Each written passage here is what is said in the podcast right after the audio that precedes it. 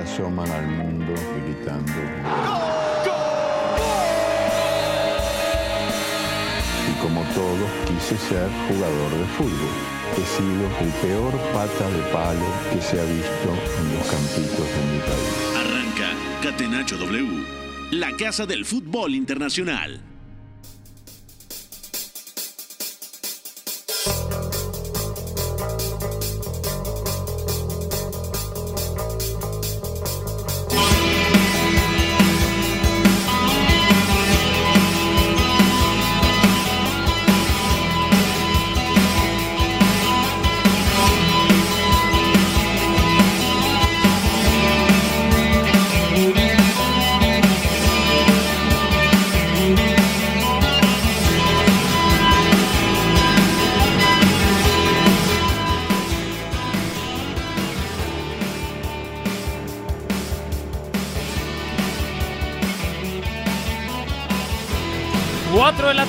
Con un minuto, súbale a la radio, póngase cómodo. Bienvenido a Catenacho W, espero que estén muy bien. Este espacio creado para repasar la actualidad del fútbol internacional. Saludo al buen Ruba en los controles. ¿Cómo estás, Ruba? ¿Bien? Qué gusto saludarte. También a Fo en la producción de este espacio.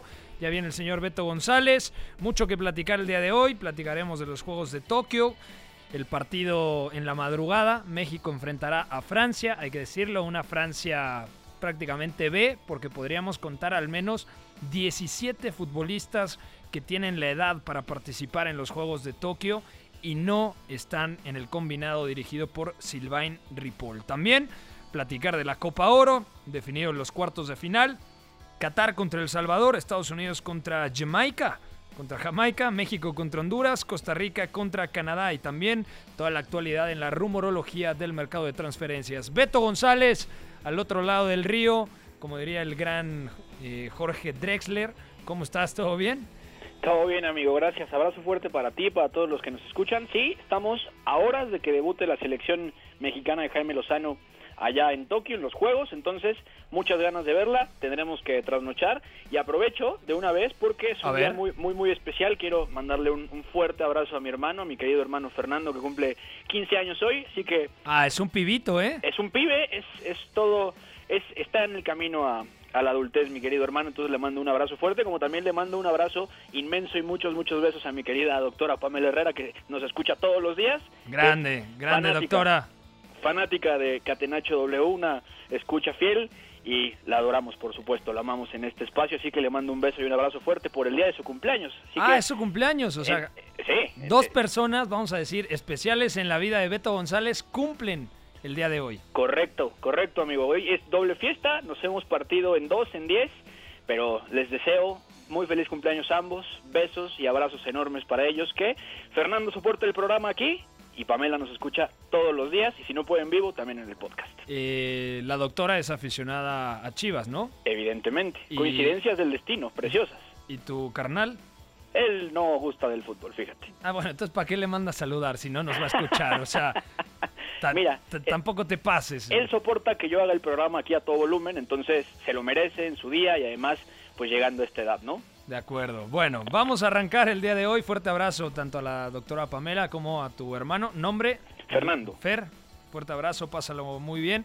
Uf, tener 15 años. ¿Te imaginas? Hace 18 años tenía 15 años y tú hace 7, ¿no? Hace 7 añitos. 7 años. Sí, sí. Eres el, el adulto, ¿no? El hermano mayor. Exactamente, amigo. Muy bien. Bueno, mi querido Ruba, después de este, esta introducción, de todos los festejos que tiene que dar el señor Beto González, arranquémonos por favor con la encuesta del día.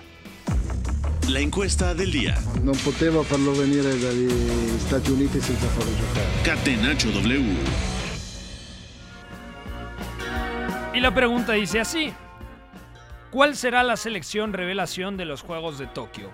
Japón, que es anfitriona, Argentina, que a veces es, a veces pasa como debajo del radar, ¿no? La selección argentina a veces como que tampoco trae grandes refuerzos, hay que decirlo como es. Tiene a Thiago Almada, que es un jugador que nos gusta mucho, pero no tiene los nombres que sí eh, trae la selección de Brasil, algunos importantes en Alemania, como el caso de Max Kruse, de Maximilian Arnold, por supuesto de la selección española, que trae a Pedri, y varios de los integrantes que llegaron a la semifinal la pasada Eurocopa.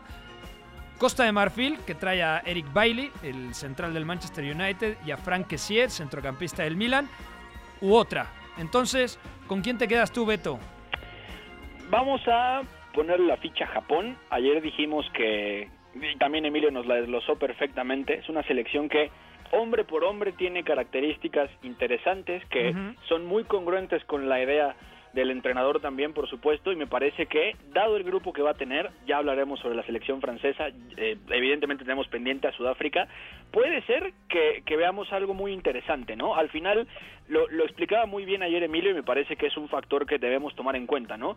Puede ser eh, la selección japonesa una de las que más roce tiene en la élite, para competir en, un torneo como este, ¿no? En, los juegos. Entonces sí me parece que, dado el roce internacional que tienen los chicos, la experiencia que se sumó, por ejemplo, con Maya Yoshida, que, vuelve a, juegos, a, los juegos también, que vuelve, por supuesto, Hiroki Sakai, todos estos que ya jugaron antes, más los jóvenes que han venido rozando en Alemania, en Inglaterra, en Escocia, evidentemente los que están saliendo de, Kobe para, para Japón. En España, con Cubo. Para Celtic, perdón, para Escocia. Take Kubo, evidentemente, que se esperan grandísimas cosas de él poco que tenga consistencia. O sea, sí me parece que Japón debería ser eh, la, la, revelación. No, no vamos a ponerle hasta dónde puede llegar como tal, pero sí voy a decirte que me parece que es una, una selección que puede asustar a más de uno y que además tiene calidad individual y pizarra congruentes como para, para hacerlo, ¿no? Y en un torneo corto, pues eso pesa muchísimo más.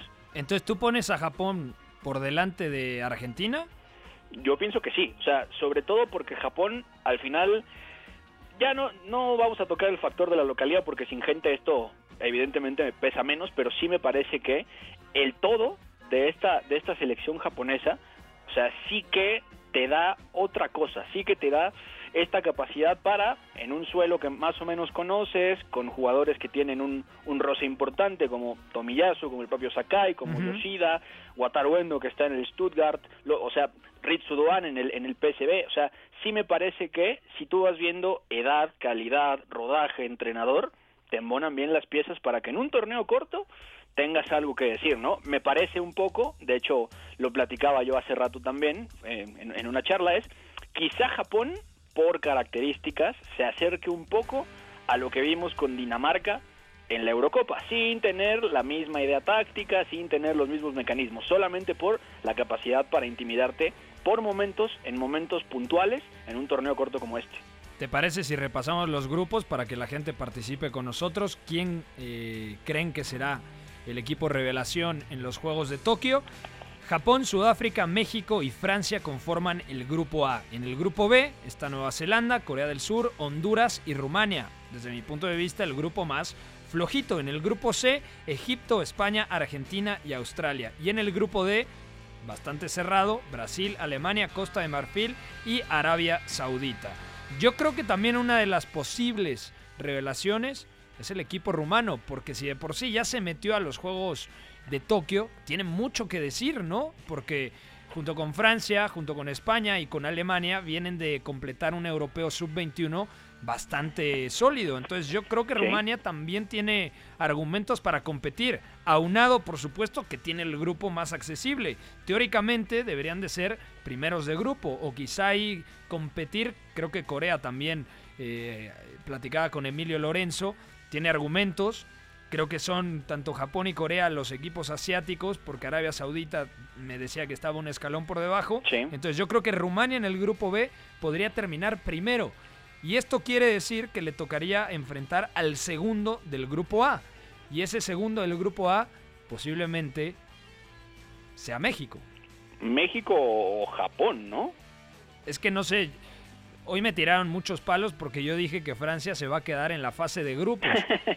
Pero no es creíble porque tú piensas, es que es una generación con tal talento, con tal materia prima, pero tienes que voltear, o sea, a esta gente que, que te tunde, habría que decirle, voltea al europeo sub-21 con las fichas que tenían, ¿no?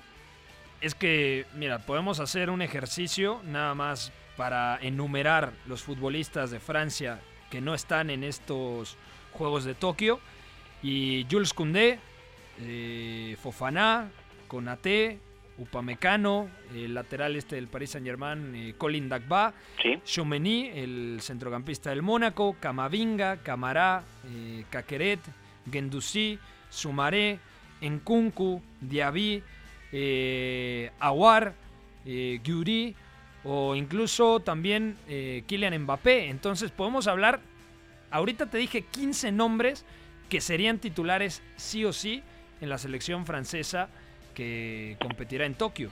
Sí, de acuerdo. Y volteando un poquito a, a lo que ha sido Francia en los últimos dos procesos de Europeo Sub-21, tienes a gente que ya ha jugado ahí. Sin ir más lejos, Paul Bernardoni, el arquero de Languer, es, está ya, ya pasó su segundo Europeo Sub-21, recordando que daba la edad antes y la dio para el clasificatorio del de este año.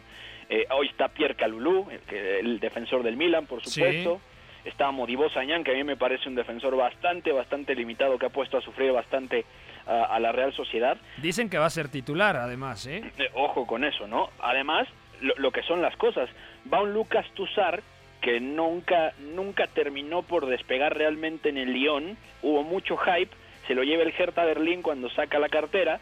Y Tussar, pues tampoco, tampoco le dio seguridad a, a, a la Badia cuando fue a, a Berlín. Tampoco le, le dio mucho al final de temporada a Paul Dardai que regresó. Eh, evidentemente, a- tenemos que hablar de los refuerzos, ¿no? Florian Tobán, eh, Gignac, por supuesto.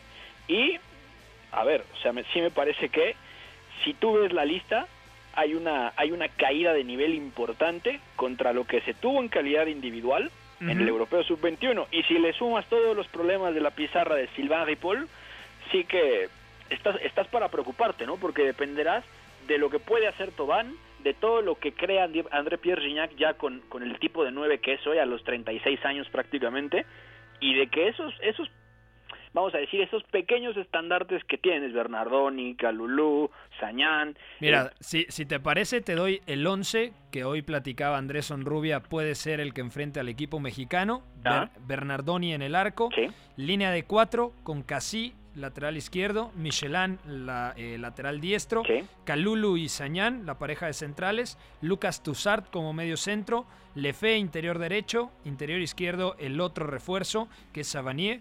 Eh, Nordan en el frente de ataque como extremo izquierdo. Tuvan, eh, extremo derecho. Y en el frente de ataque, André Pierre Gignac. 4-3-3, presumiblemente. Es un buen equipo. A ver, Tussart es un buen centrocampista. Eh, Savanier, yo creo que es de lo mejor que tiene este equipo. Además, ya roza los 30 años, o sea, por algo llamaron a Savanier. Y también Lefe.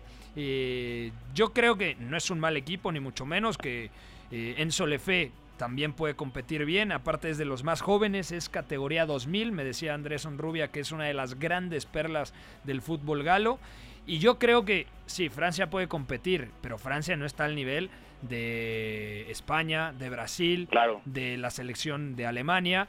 Y si uno analiza hombre por hombre los convocados por Jaime Lozano, también hay que decir que México tiene muy buen equipo. Una cosa es comparar a la selección mexicana cuando enfrenta a la selección mayor de Francia, porque ahí sí claramente está uno o dos escalones por debajo.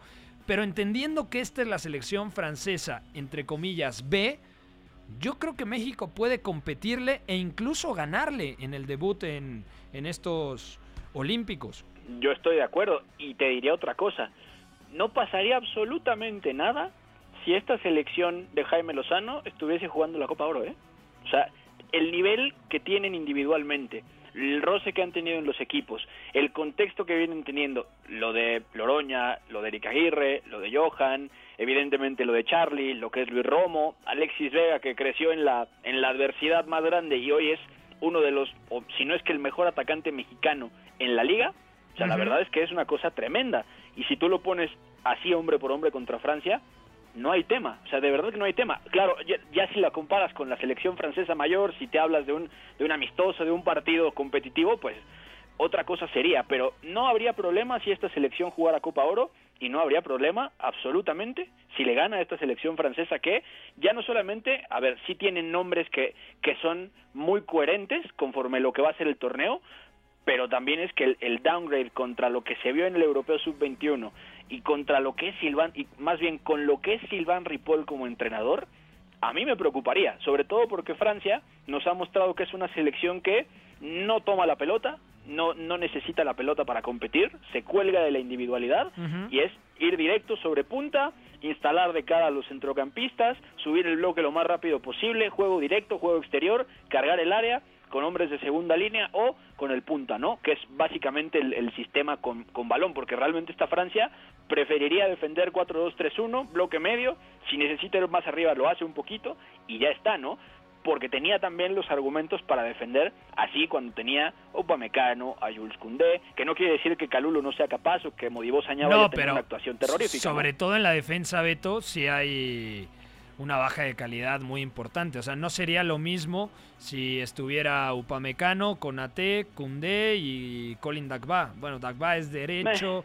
O sea, quizá me faltaría un lateral izquierdo que eh, en este momento no me viene a la cabeza, pero te estoy hablando tres centrales que incluso podrían ser titulares en determinado momento en la selección mayor. Abdou Diallo quizá habría podido calificar a, los juegos como refuerzo, pero no es garantía, ¿eh? O sea, ya antes de él, Paris Saint Germain nos dejó actuaciones bastante dudosas, sobre todo defendiendo su espalda, y para una selección que va a intentar saltar de determinada manera la presión según qué momento del rival y te en la espalda, pues no es competitivo, ¿no? Y ahí sí tienes que cepillar a uno si quieres asegurarlo como central. Podría ser Modibo Sañán y que Pierre Calulo juegue como lateral, que lo ha hecho muchas veces ya también en el Milan con Stefano Pioli. Entonces, si lo vemos así, la verdad es que el nivel cayó de sobremanera y yo me preocuparía sobre todo por Modibo Sañán porque es un jugador que ha crecido en un equipo que pide mucho balón como la Real Sociedad, que está muy ligada a conceptos de de juego posicional, que no necesariamente, bueno, con el tiempo sí ha practicado juego de posición al final la Real Sociedad, así que tiene conceptos posicionales de juego de posición y es un caso tipo, vamos a ponerle más mediático, Benjamín Mendy, ¿no? Que es un lateral limitado, que solamente puede defender cuando corre a base de potencia, que le hace falta timing, que con balón no te suma realmente nada. Recibiendo al pie más bien, no, no con balón, porque activándolo al espacio en el Mónaco y en el Marsella de Bielsa eh, era la bomba. De acuerdo, de acuerdo, pero Modibo Sañán necesita específicamente eso y necesita que tenga un extremo que le guste estar por dentro, que es algo que Florian Tobán de alguna manera tiene porque recibe allí, no porque tire la diagonal, que eso también es importante, y si llega a atascarse Francia con balón, lo obligas a recibir siempre al pie y Francia va a estar pasando la pelota en U todos los, los 90 minutos si quieres, ¿eh? O sea, no, no hay, me parece, un diferencial que le permita aportar algo realmente, ¿no? Lo sufrió con Imanol Alguacil ya cambiando un poquito de, de, lógica a nivel de conceptos y en Francia pues es que puede pasar algo así. Si, un, si una selección como la japonesa no decide tomar la iniciativa, Francia va a pasarlo muy mal.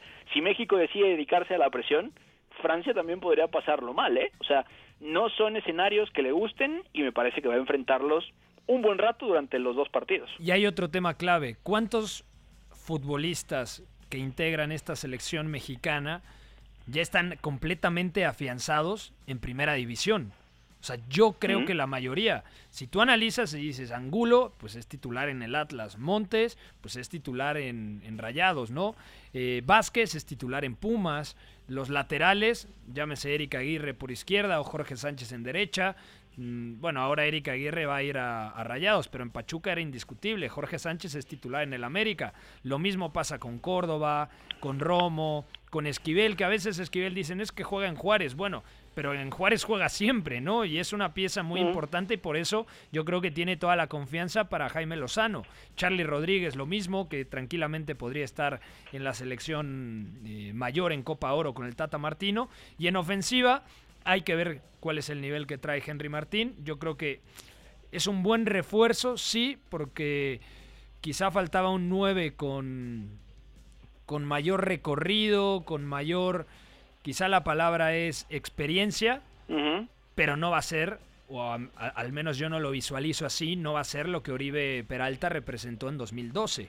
No, no, porque Oribe ya, Oribe venía de dejar cosas interesantes en Monterrey, venía de romperla con el Santos, evidentemente. Al año siguiente es el que termina salvando las papas del fuego cuando la selección mexicana peligra totalmente para clasificar a Brasil 2014. Es clave en el repechaje, en esa ida a Wellington en el partido en el Azteca. O sea, ya era otra cosa. Y todavía Uribe juega en el América y además hasta juega de interior con Ricardo Lavolpe, ¿no? Que es una cosa fabulosa. Hoy, lo más cercano a eso, sin todo ese recorrido, pues es Alexis Vega. ¿eh? Totalmente. es que yo creo que Vega y Laines, o sea, es un mix de atacantes tremendo. O sea, por un costado, yo sostengo lo que te dije ayer. Para mí, Henry Martín va a ser titular. Vega no partirá como falso 9, partirá como extremo izquierdo, trazando la diagonal. Y Laines desde la derecha, también buscando mucho uno contra uno.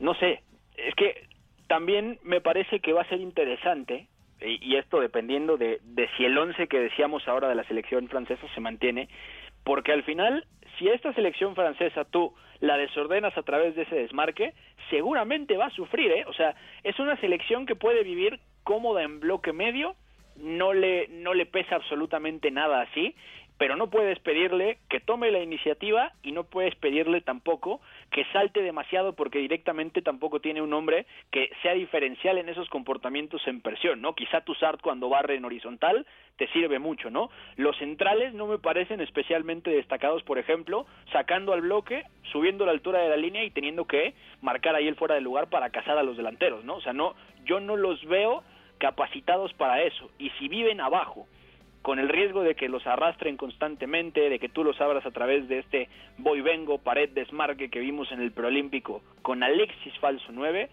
qué interesante va a ser, ¿eh? porque habría que ver entonces cómo va a salir Pierre Calulo a defender a Alexis Vega, presumiblemente, cómo se va a comportar Modibó Sañán si tiene a un extremo eh, del corte, por ejemplo, de Antuna picándole constantemente, que lo único es que si juega Diego en derecha, si juega Alexis en el centro, entonces Uriel Antuna va a tener que recibir ancho en la, en la izquierda porque Eric se va a meter. Entonces, eso va a ser interesante, ¿no? Verlo arrancando al pie contra un lateral que físicamente lo supera por bastante, pero que técnicamente no va a tener la capacidad como para salirle en esa finta de cadera o la única manera de pararlo sería alcanzándolo, ¿no? Entonces habrá que ver eso, porque no me parece tampoco que Francia tenga algo diferencial, lo que decíamos, por calidad individual para defender esto, y porque por mecanismos no creo yo que, que tampoco sea tan brillante, ¿no? Podrá resistir, podrá resolver problemas sobre la marcha, pero no creo que sea algo súper destacado, ¿no? Por eso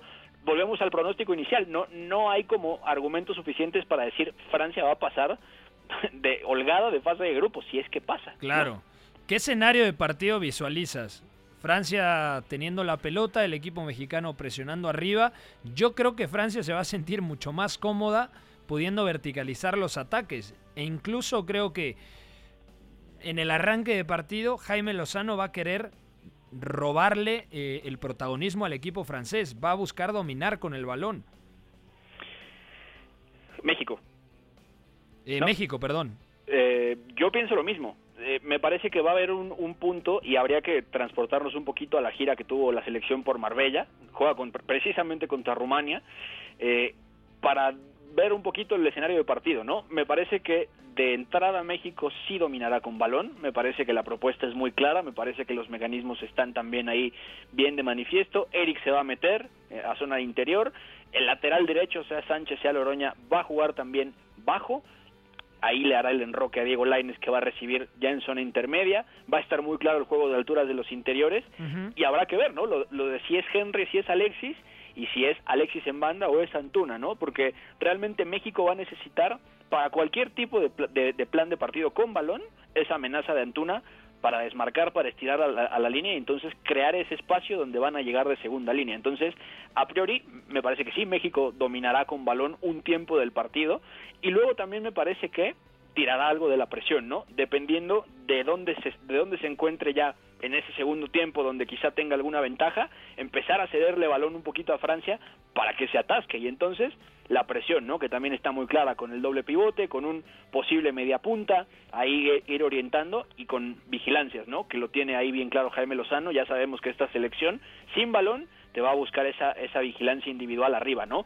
Y Francia no tiene tampoco los argumentos como para resolver una situación de estas. Entonces, llegará un punto donde México, después de tomar la pelota, sí me parece que retrocederá un poquito, se enfocará en ensuciar inicios franceses y por ahí puede salir una ventaja interesante. Antes de ir a la pausa, eh, cuatro personas me preguntan en en redes sociales, a través de Twitter. ¿Cuál crees que será el 11 que saque Jaime Lozano el día de hoy contra Francia? Yo te diría Ochoa. Si hay algo que te brinca, me interrumpes, ¿vale? Vale. Eh, Ochoa, la pareja de centrales Montes y Angulo. Angulo porque además jugó muy bien el preolímpico y es ese comodín que puede jugar central o lateral en línea de Johan. o en línea de cuatro. Angulo es zurdo además. Bueno, Johan también. Yo tendría la duda entre Angulo y Johan. Pero Johan es zurdo, pero juega normalmente en la derecha en Pumas. ¿De acuerdo? Entonces, por ahí yo, yo pensaría Montes y Angulo. Aguirre, lateral izquierdo. Sánchez, lateral derecho. Esquivel, medio centro. Romo y Charlie Rodríguez, la pareja de interiores. Sí. Luego Alexis Vega, eh, extremo izquierdo. Diego Laines, extremo derecho. Y en el frente de ataque, Henry Martín. ¿Vale? ok, de acuerdo, de acuerdo. Yo pensaría lo que te dije, Alexis por, por Henry, Antuna por Alexis en la banda.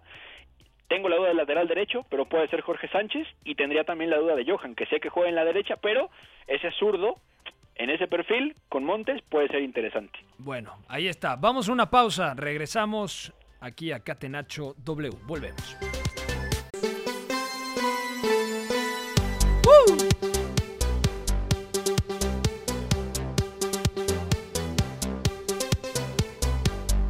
De vuelta en Catenacho W. Me gusta mucho esta canción. ¿No te recuerda, Ruba, a Shrek? Si, hay una parte de Shrek, ¿no? En que van caminando y empiezan a bailar o no, no, no pasa en Shrek.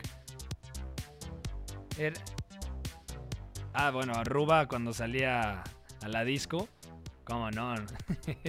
Una leyenda de la pista, nuestro queridísimo operador, el señor Ruba. Por cierto, fuerte abrazo a nuestro otro operador, el señor Charlie que le cayó con todo el peso de la ley la vacuna, pero pues qué bueno que se vacunó, así que si usted está escuchando esto y tiene la posibilidad de vacunarse, hágalo. Beto González, ¿sigues ahí? Sí. Ya te vacunaste tú, ¿verdad? Ya, amigo, también me pasó por encima. ¿Cuántas dosis te diste? No, una, porque a mí me, me tocó como personal educativo, porque pues también doy clases, entonces estuvo bien, pero fueron dos días tremendos, ¿eh? ¿Qué, ¿Cuál te pusiste? ¿Sputnik? Eh, China, Cancino. Cancino, ok. Es que hay tantas, o sea... Pero bueno, vamos a, lo, que, a, lo que nos toca. Mi Ruba, mándeme por favor a la Copa Oro. Fútbol lo más fácil que hay. Messi se perfila. Lo de azul y blanco. Se la pasa a lo de azul y blanco. Busca el quiebro. Y la mete en el arco. Rompe a su marcador de cara derecha, le pega a Messi. De la persona que arquero que no comió con nosotros ni tomó este nada. Tienes problemas. Llama Leo. Gol, gol, gol, gol. Catenacho W. La casa del fútbol internacional. Más fácil.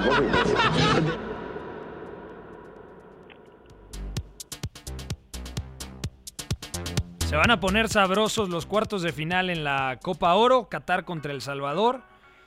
Estados Unidos contra Jamaica. México contra Honduras. Honduras que además va a venir eh, bastante golpeado porque su entrenador tiene COVID. Su atacante Kioto salió lesionado en el partido de ayer que perdieron contra Qatar. Entonces, bueno, creo que es un buen rival para la selección mexicana. Está mal que lo digamos así, pero por lo complicado que, ha tenido en los trámites de los partidos el conjunto de Gerardo Martino, creo que es un buen rival Honduras en cuartos de final. Y luego se avanza, enfrentará al vencedor de Costa Rica contra Canadá. ¿Te gustaron los cuartos de final? ¿Cuál es el partido que más te llama la atención? A mí de entrada me gusta mucho ese Costa Rica contra Canadá porque tiene tiene argumentos para competir muy bien Canadá, sobre todo si junta en el centro del campo a Osorio, que me encanta este centrocampista del Toronto, eh, a Kay, compañero de Carlos Vela en el LAFC, y también a Steven Eustaquio, el portugués canadiense que pasara por Cruz Azul con muy poca fortuna debido a cómo lo mermaron las lesiones. Sí, de acuerdo, está, está muy lindo, ese podría ser mi favorito también porque sí me parece que, eh, de hecho, Canadá va a tener un reto interesante, sobre todo con lo que con lo que ha hecho Costa Rica, con lo que ha venido también cambiando con el entrenador, con, con Luis Suárez. Ahí yo, por supuesto, de nuestro Luis Suárez del Atlético de Madrid.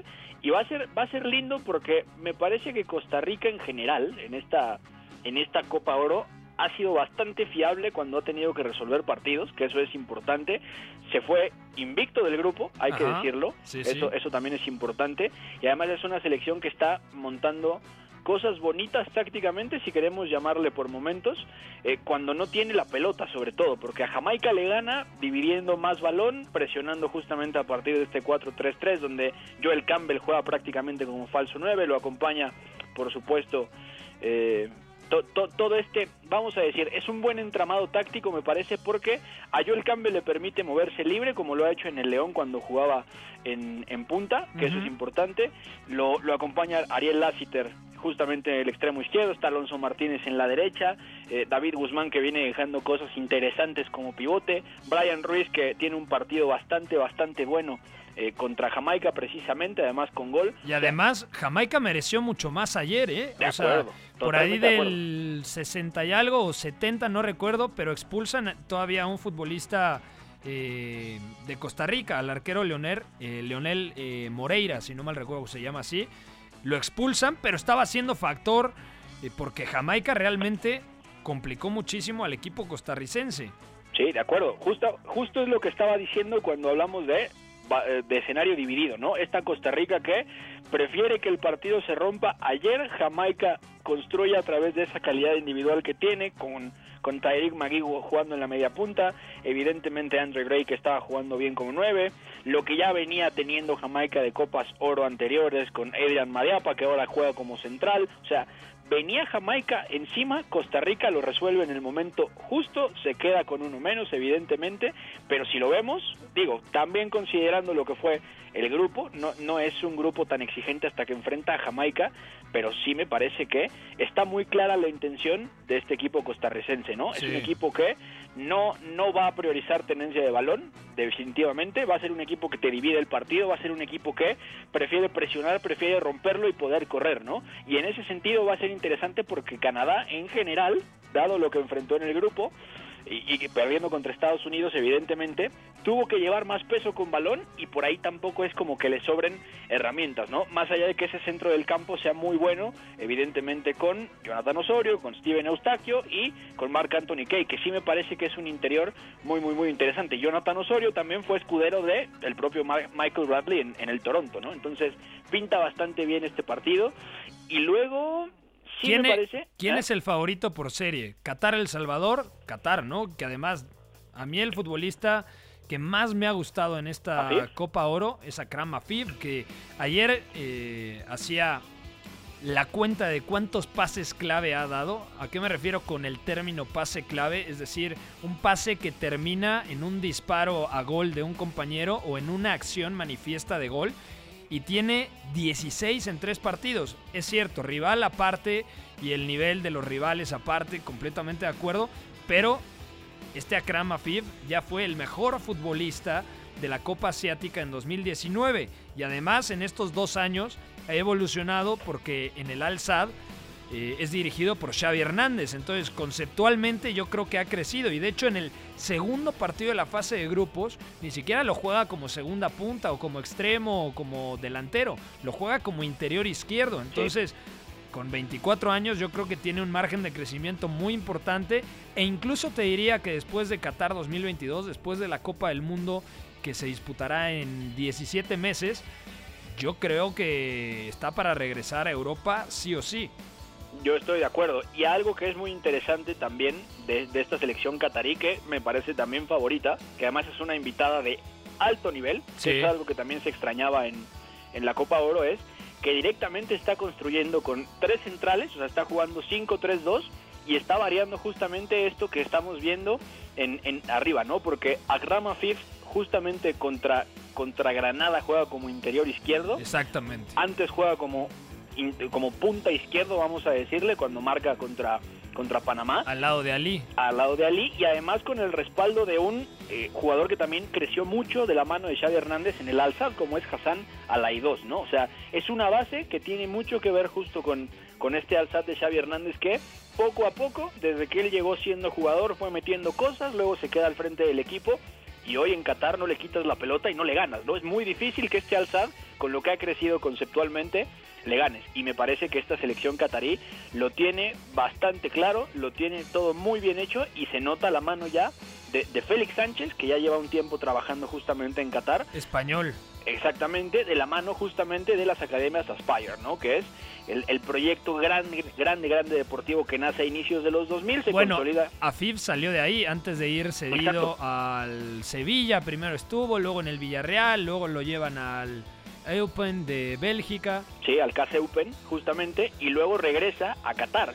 Pero veamos lo que es esto, porque Qatar es favorita no solamente por, por lo que es su seleccionador, Félix Sánchez, sino por lo que ha podido construir a partir de esa línea de tres, que ha cambiado, porque Qatar antes jugaba con defensa par, que eso es importante, jugaba 4-2-3-1 en algún momento, ahora pasa ese 5-3-2, Sí. que me parece que le da mucha libertad a Rama Fif, le permite gestionar también a Hassan Alaidos lo que pasa en esos hilos, y luego también evidentemente eh, es una selección que tiene las rutas claras con balón, ¿no? O sea, también Atem es un, es un centrocampista muy potente, Muntari también jugando de espaldas, dejando libre al segundo punto es bastante, bastante bueno, o sea, lo que estamos viendo es producto de años y años de trabajo que viene de principios del siglo XXI, ¿eh? O sea, Spire nace al principio del siglo, se consolida por ahí de 2005, 6 y empieza a trabajar, a trabajar, empieza este intercambio con españoles, donde viene Félix Sánchez, evidentemente, hoy el seleccionador, que ya también estuvo en las inferiores,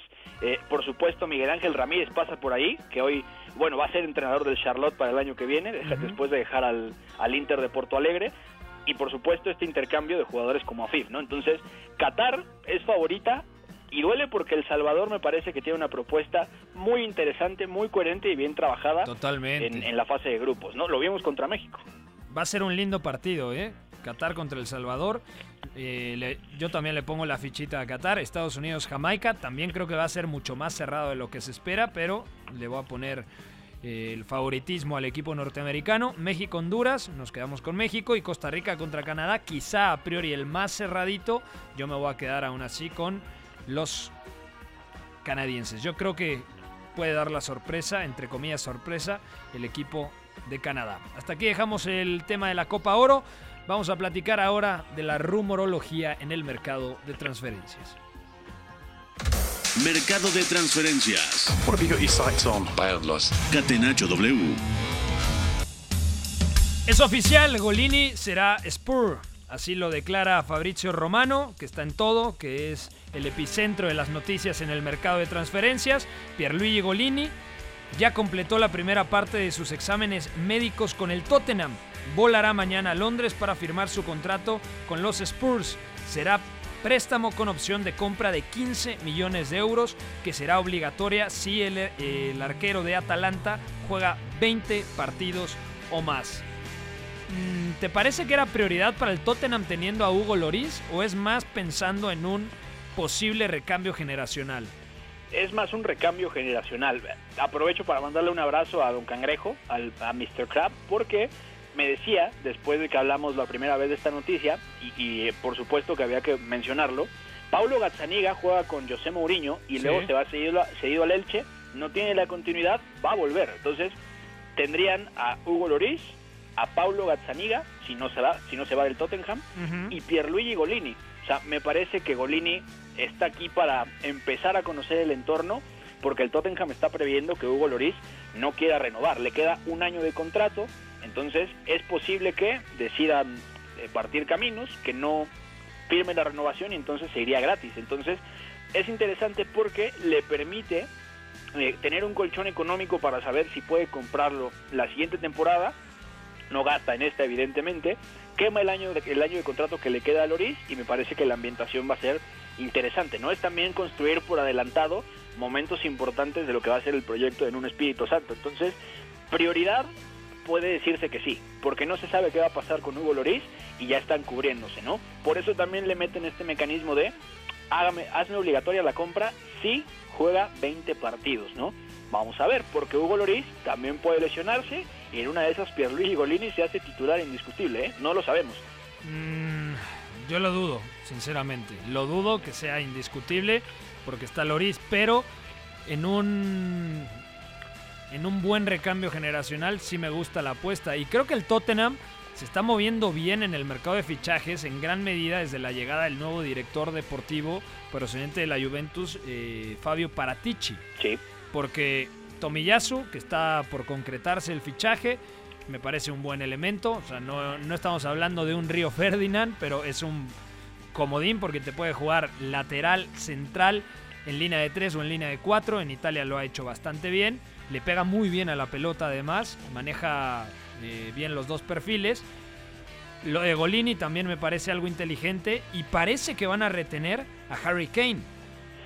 Parece porque nadie puede pagar lo que el Tottenham pide, ¿no? O sea, volvemos a lo mismo. Es, es una novela que parece que va a tener eh, que va a tener ahí un, un, tema económico tan fuerte que nadie va a poder llegar, ¿eh? O sea, ni siquiera el Manchester City que está determinado a romper la, la alcancía puede llegar, ¿no? Son 200 millones de euros aproximadamente, puede ser más. Entonces, el Tottenham tiene ahí ese seguro de saber que Harry Kane es impagable en este momento y puede sostener y está construyendo cosas. Habrá que verlo. Y lo de Tomiyasu, que ya lo decía, sí. pues va, va, a ser interesante porque si bien el Boloña ya dijo yo no tengo prisa, el Tottenham sí puede acabar juntando dependiendo también de lo que vaya a sacar. Y por ahí se perfila esa salida de Davinson Sánchez, ¿no? En algún momento, que ya intentaron canjearlo por Cundé y habría sido una estafa mayúscula para el Sevilla.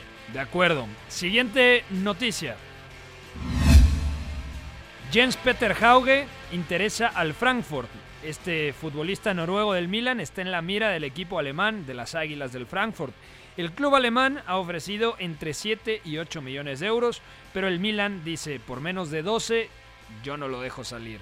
Parece que el equipo de la Bundesliga volverá a la carga pronto, ya que el noruego es uno de, esos, de sus principales objetivos en este mercado de transferencias. ¿No te parecería muy precipitado darle salida a Hauge, sobre todo por el impacto que tuvo entrando de cambio la temporada pasada? No creo que esté para ser titular indiscutible, pero hay que recordar que el Milan tiene Champions, entonces tiene que dosificar su plantilla para competir bien en el máximo torneo a nivel de clubes en Europa y además mantenerse en el top 4 de la Serie A. Va a sonar raro y a lo mejor algún fan rosoneri radical me, me tirará algún palo, pero no es suficiente que en una, en una temporada donde vuelves a Champions, después de, ¿qué, ¿qué, podemos decir? Más de siete años, o sea, no es suficiente quedarte con Rafa Leao, por bueno que sea, y por Ante Rebic, que más allá de lo bueno que es, tampoco me parece el futbolista más consistente posible, ¿no? O sea, lo de Hauge tuvo mucho sentido porque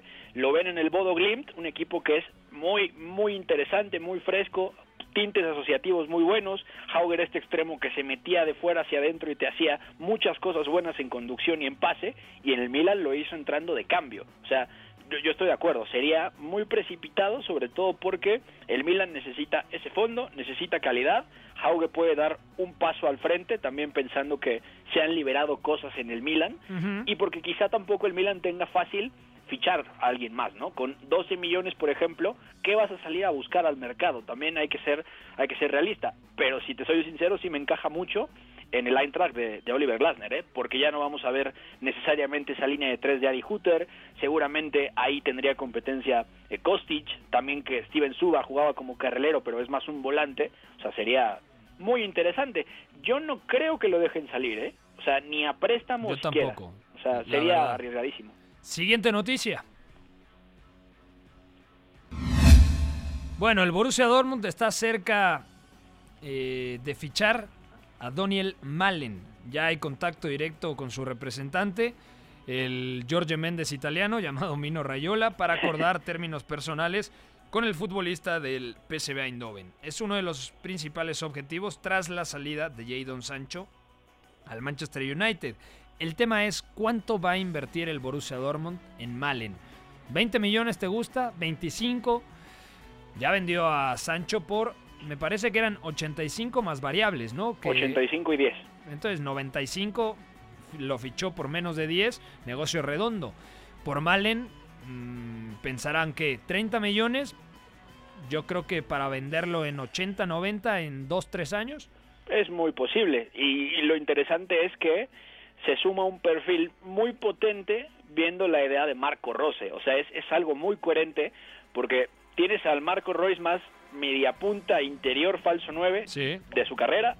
Tienes evidentemente a Torgan Hazard, está Julian Brandt, o sea, me parece que hay cosas, está Giovanni Reina por supuesto, o sea, es un equipo que va a sumar un puntito extra de, agresividad con Daniel Malen abajo, en, zona de media punta, si queremos, y también puede jugar por dentro si en algún momento se complican las cosas, ¿no? Es un perfil muy potente de piernas para jugar por dentro, por fuera, y eso ya también se lo vimos en la Eurocopa haciendo, digamos, segundo punta, ¿no? En, en el 3-5-2 de Frank de Boer. Entonces, es muy interesante, seguramente no les cueste más de 30 millones de euros, o sea, hay, que ser realistas, sí. pero esto ya también venía, venía calentando. No sé hasta qué punto la llegada de Daniel Malen implique una salida. Eso no lo sabemos. A mí me encantaría verlo en el Borussia Dortmund. Creo que es el, el siguiente escalón antes de llegar a un equipo que aspire a ganar la Champions. Y lo digo con todo respeto para el Borussia Dortmund, porque a día de hoy es difícil que le pueda arrebatar el título al Bayern eh, a nivel doméstico. Y en la Copa de Europa, sí, el Borussia Dortmund seguramente supera la fase de grupos, por ahí se puede meter a cuartos de final, pero ya pensar en, en hablar del Dortmund como uno de los cuatro mejores equipos en la siguiente edición de la Liga de Campeones de Europa y más con la salida de Jadon Sancho, lo veo un poquito descabellado. Y una última noticia antes de despedirnos. Fue presentado David Alaba, el austriaco. Sí. Qué fichaje para el Real Madrid. ¿Qué fue lo que dijo? por fin dijo, vamos Real Madrid, estoy súper feliz de poder dar lo mejor para este club. Con la camiseta blanca me siento muy bien. Estoy seguro de que celebraremos muchos éxitos juntos. Gracias por esta cálida bienvenida a la Madrid. Que, que no se encuentre a Florentino, ¿eh? Al rato va a decir, oye, Alaba dijo mal el la Madrid, es un subnormal, ¿eh? Cuidado. Sí. Pero bueno, es un grandísimo fichaje, grandísimo fichaje. Sí. Independientemente de si le vas al Barça, al Madrid, al Atlético o te vale tres cacahuates el fútbol español, hay que decirlo. Ficha un 3 en 1. Juega de medio centro, juega de interior, sobre todo, bueno, últimamente de central en el Bayern, así ganó la Copa de Europa en 2020 de la mano de Hans-Dieter Flick. Ya la había ganado en 2013 con Jupp Heynckes como lateral. Es un jugador con una calidad técnica tremenda. Mm, a mí me encanta lo de Alaba, me parece que es un gran refuerzo y ahora el Real Madrid tiene la, disyuntiva, ¿no? Si ya se fue Ramos, estaba, parece, por irse Rafa Barán a Old Trafford, al Manchester United, ¿qué va a pasar con David Alaba? ¿Quién va a ser su compañero en la saga? Nacho es una buena alternativa como comodín, pero no para darle 50 partidos en la temporada. Yo creo que ahí tendría que crecer Militao que lo hizo bien en, el, en la segunda vuelta del curso pasado. Un cierre de temporada tremendo, ¿eh? O buscar alguna alternativa también en el mercado de fichajes, ¿no? De acuerdo. Ya nos vamos. Beto González, te mando un fuerte abrazo. Gracias a mi querido Ruba en los controles, a Fue en la producción de este espacio y a todos los que sintonizan de lunes a viernes en punto de las 4 de la tarde aquí a través del 7:30 de AM W Deportes. Fuerte abrazo. Pásenla muy bien hay una relación entre la práctica del cuerpo que se expresa en las manos y el cerebro, pero el fútbol ha suprimido esto, de modo que se trata fascinantemente de un ejercicio que nos devuelve en el tiempo a lo que fuimos en el origen, pero también una vez que nos aficionamos a este juego, nos regresa a la infancia, al niño que fuimos. Gracias por sintonizar Catenacho W. Entonces el fútbol es en ese sentido una maquinaria para regresar en el tiempo en un doble sentido. Por W Deportes, la frecuencia del fútbol internacional.